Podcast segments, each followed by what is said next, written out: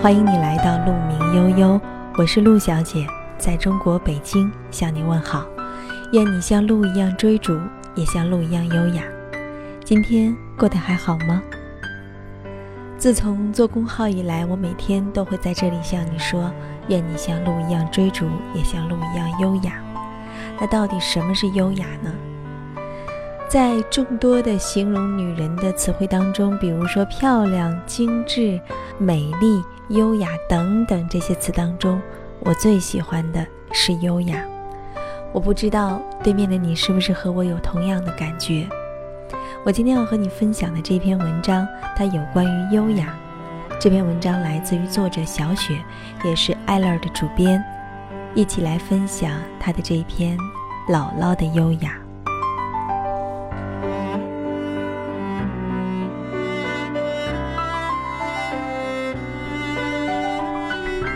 姥姥祖籍江苏松江，在上海长大。一九四七年随姥爷迁居北京。我没有见过姥爷，只能从姥姥片段的回忆和家里的老相册里依稀知道他的模样。姥爷曾是国民党南京军区高层，学文出身，在共和国建国之前已经预测到一九四九年的胜负结果，早早向蒋介石辞官。带着老婆孩子搬到北京一个四合院儿，希望从此隐姓埋名，和一家老小过安定幸福的小日子。然而，老爷期待的小日子并没有过上几年，共和国的运动就开始了。老爷在肃反中被揪出来，锒铛入狱。老爷被带走的时候，家里帮忙的人一哄而散。只剩下刚满三十岁的姥姥和五个孩子，最小的刚过百天，最大的九岁。还有跟着家里很多年，怎么劝也不肯走的老阿姨冯大妈。再后来就是抄家，家里所有的值钱东西都被抢走，一夜之间一贫如洗。妈妈说。他还依稀记得家里最后的风光是为刚出生的舅舅摆的满月酒。小院里大摆宴席，宾客盈门，送的礼物多到储存室都放不下。那个时候的姥姥不仅年轻美貌，还曾经是上海女校的校花，肚子里有墨水。我想，即使不够风华绝代，也是那个时代的天之娇女吧。然而，岁月无常。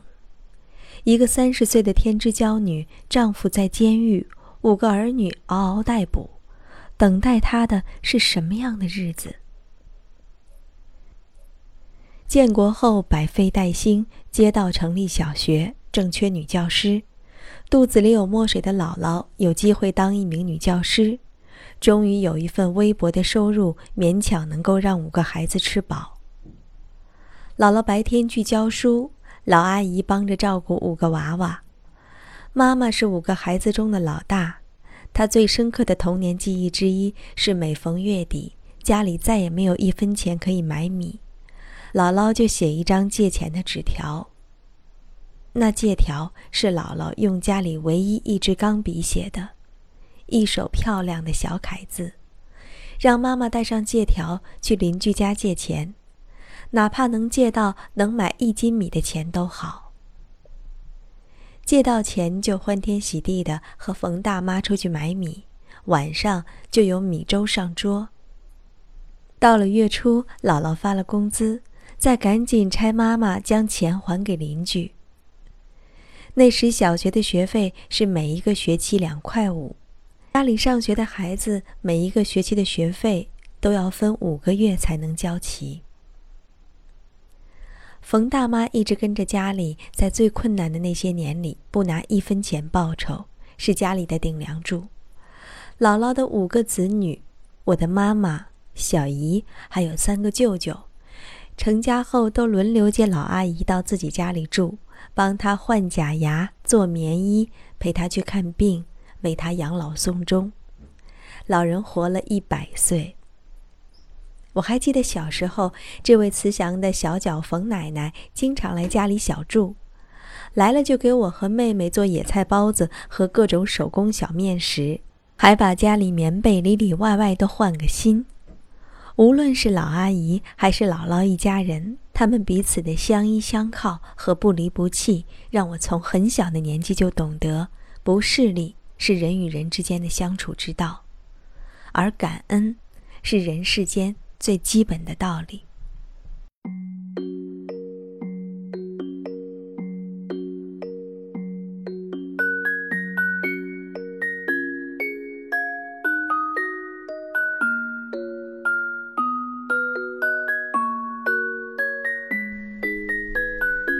等到我会走路，每个周末被爸爸扛在肩上去看姥姥的时候，姥姥家的四合院儿已经变成了大杂院儿。四分之三的房子被别人家居住，姥姥带着舅舅、小姨们蜗居在院里一角。姥爷已经去世，姥姥没有再嫁。我长大后想，即使姥姥当年美貌如花，风姿绰约。但一个前敌党军官的遗孀，还带着这么小的五个拖油瓶，出身不好，生活负担又重，在那个时代，怕是没有人敢娶吧。从小，我不仅非常爱姥姥，而且迷恋和崇拜姥姥。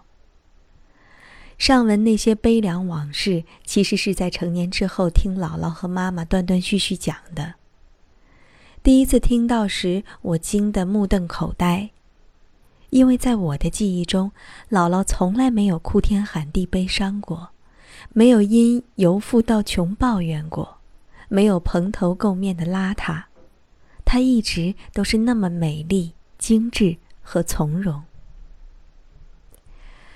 姥姥每天回家洗手洗脸后，要先换一套碎花长衣长裤，才开始做家务。我问姥姥：“为什么回家要换衣服？”姥姥说：“在家要穿家居服，出门要穿出门的衣服。”我当时想，洋气死了，居然还有一种衣服叫家居服。那时全国上下人们只穿几种颜色的几个款式的衣服，姥姥穿的跟别人家的姥姥很不一样，即使是一件那个年代的制服。灰色薄呢列宁装，姥姥也会把它改得有腰身、有细节才上身。姥姥身上唯一的配饰就是几个普通的黑发卡，她总是能够把那几只再普通不过的黑发卡变出很多花样来，或者两只发卡拧成一个十字别在头发上，要么别一排，就像旧时女子的盘头，很有味道。有一次，他摘了一朵院里新开的小花，用发卡别在衣服上，成了一个鲜花胸针，看得当时还是小女孩的我眼睛都直了。姥姥每天将头发梳得整齐光亮，比妈妈的头发还要光亮。姥姥说：“做女人就要干净利索，不能胡乱着就出门。”文革时，学校都上不了课。姥姥被批斗，被安排扫厕所，被勒令没完没了的写检查。我不记得是哪一年了。姥姥那一句掷地有声的话，深刻封存在我童年的记忆中。姥姥说：“他们就是要我天天去扫厕所，我也要穿得干干净净，头发整齐的去扫厕所。”姥姥的巧手。会做很多南北味美食，比如江米酒、鸡蛋饺、粽子、熏鱼，还有五彩火锅。里面除了肉丸子、鱼丸子，还有西红柿做的红丸子、菠菜做的绿丸子。每逢过年，姥姥都要在厨房里彻夜忙碌，为年三十全家坐在一起享用的那一席温暖的年夜饭。姥姥极喜欢侍弄花花草草，院子里满是姥姥的花草，最多的是玻璃翠、美人蕉、西番莲。这些花草可以续根，今年开完花把根留好，明年还可以继续开花。每开一朵花，每长一只新枝，姥姥都特别开心。姥姥说：“过日子就不要马虎，穷日子、富日子都要有滋有味。”再后来，五个儿女陆续长大成人，全民上山下乡。姥姥家的四合院曾一度锁门关院。妈妈师范毕业后，去了北京远郊县房山的一个山沟小学教书，一待十四年。大舅奔赴东北北大荒，二舅去了山西原平，三舅去了内蒙古，小姨在平谷插队。姥姥在顺义下放劳动，一家人悲欢离合很多年，像那个年代的很多家庭一样。文革后多年，姥姥和她的五个子女终于再聚到小四合院儿。我曾经问姥姥，为什么不去找有关部门要回家里的大四合院儿，要回被抄走的那些东西？姥姥说。那些邻居也是无辜的，也不容易。这么些年，邻里街坊也有很多的照应，把人家赶走了，人家住哪里呀？再说，五个儿女各自长大成家，有这么两间房子也就够用了。至于那些东西，本来就是身外之物，要回来有何用？姥姥特别喜欢照相。和姥姥在一起最快乐的事情是翻看家里的老相册。姥姥长了老茧的双手，一边摩挲着那些老照片，一边给我讲那些过去的故事。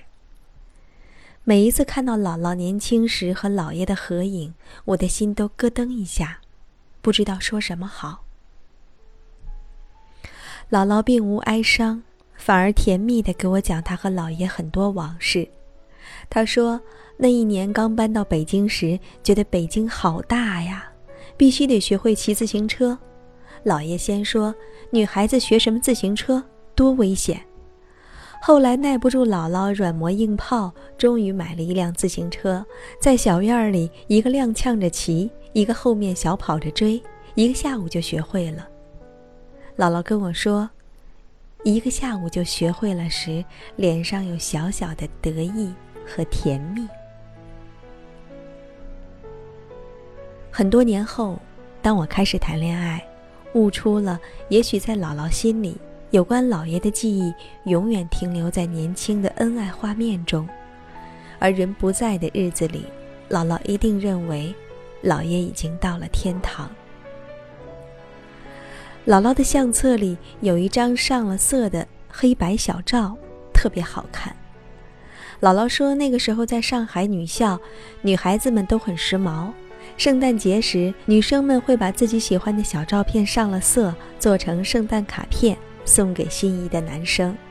我听了大笑，打趣道：“姥姥，您年轻时很开放嘛。”姥姥一直怀念西餐，在后来的很多年，我每一次去看老人家，都要带几块大酒店里上好的奶油蛋糕。姥姥也经常给我讲起她成长的大上海的灯红酒绿。我刚去上海艾乐的编辑部工作时，姥姥问我：“外滩是不是还那么美？法租界的梧桐还在吗？”上班没几年，我迷上买包。妈妈问我包的价钱，我总是吞吞吐吐的说个零头，很怕被妈妈唠叨乱花钱。但是去看姥姥的时候，我喜欢背着新包，让老人家鉴定一下品味。姥姥问多少钱，我也实话实说。姥姥总说：“哎呦，真是不便宜，不过很配我外孙女儿。”我穿上小裙在姥姥面前转，她便啧啧称赞：“身材真好，和我年轻时一个样儿。”老人今年已经九十高龄，受腿疾之困多年，坐轮椅才能出门。今年过年，我带着双胞胎女儿去看老人。进门见老人穿了一件新做的大红绣花棉袄，端坐在沙发上。我一坐下来，老人就得意地悄悄跟我说：“大红袄，新做的，花样还行吧？”我一直无法想象，在那些贫穷、艰难，甚至受辱的窘困日子里，姥姥是如何让自己自尊、自强、不自弃、不自轻。人们总说人穷志短，我始终不信，因为我在姥姥身上看到了人很穷，而志不短。在我的童年和少女时代，姥姥是我目之所及的最美丽的女人。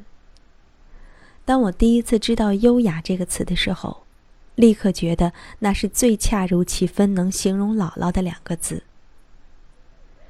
是姥姥教我看懂这两个字对一个女人的意义。那一种境界，如同家里的海棠花。海棠。是一种很容易养的花。姥姥家里和妈妈家里都常年养着。它没有牡丹的娇艳，没有玉兰的华贵，没有梅花的清高，但在每年最寒冷的季节，它都顽强而灿烂的绽放着。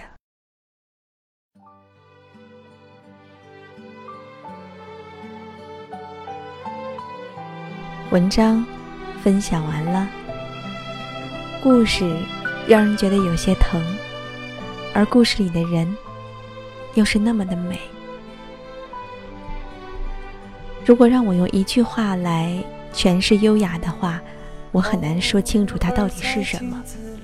不如就套用这本书封面的那一句话：“优雅是追求完美的心气和接受不完美的淡定。”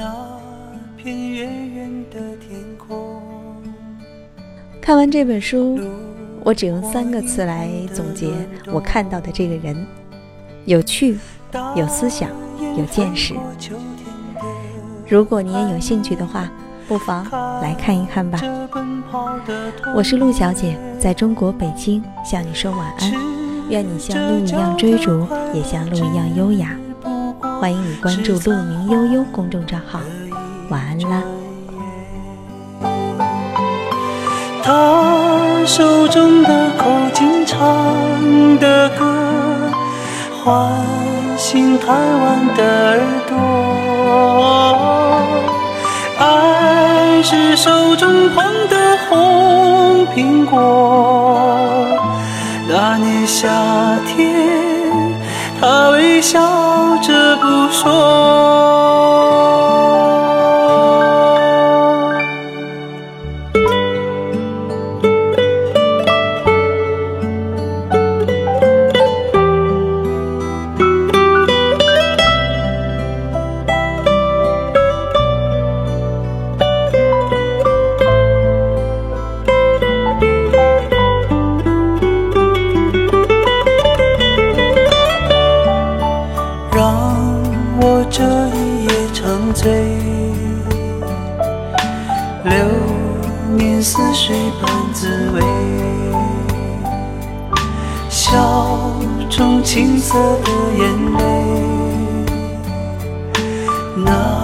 时光渐渐沉睡，记忆中曾跳动的烛光，今夜又照亮脸庞。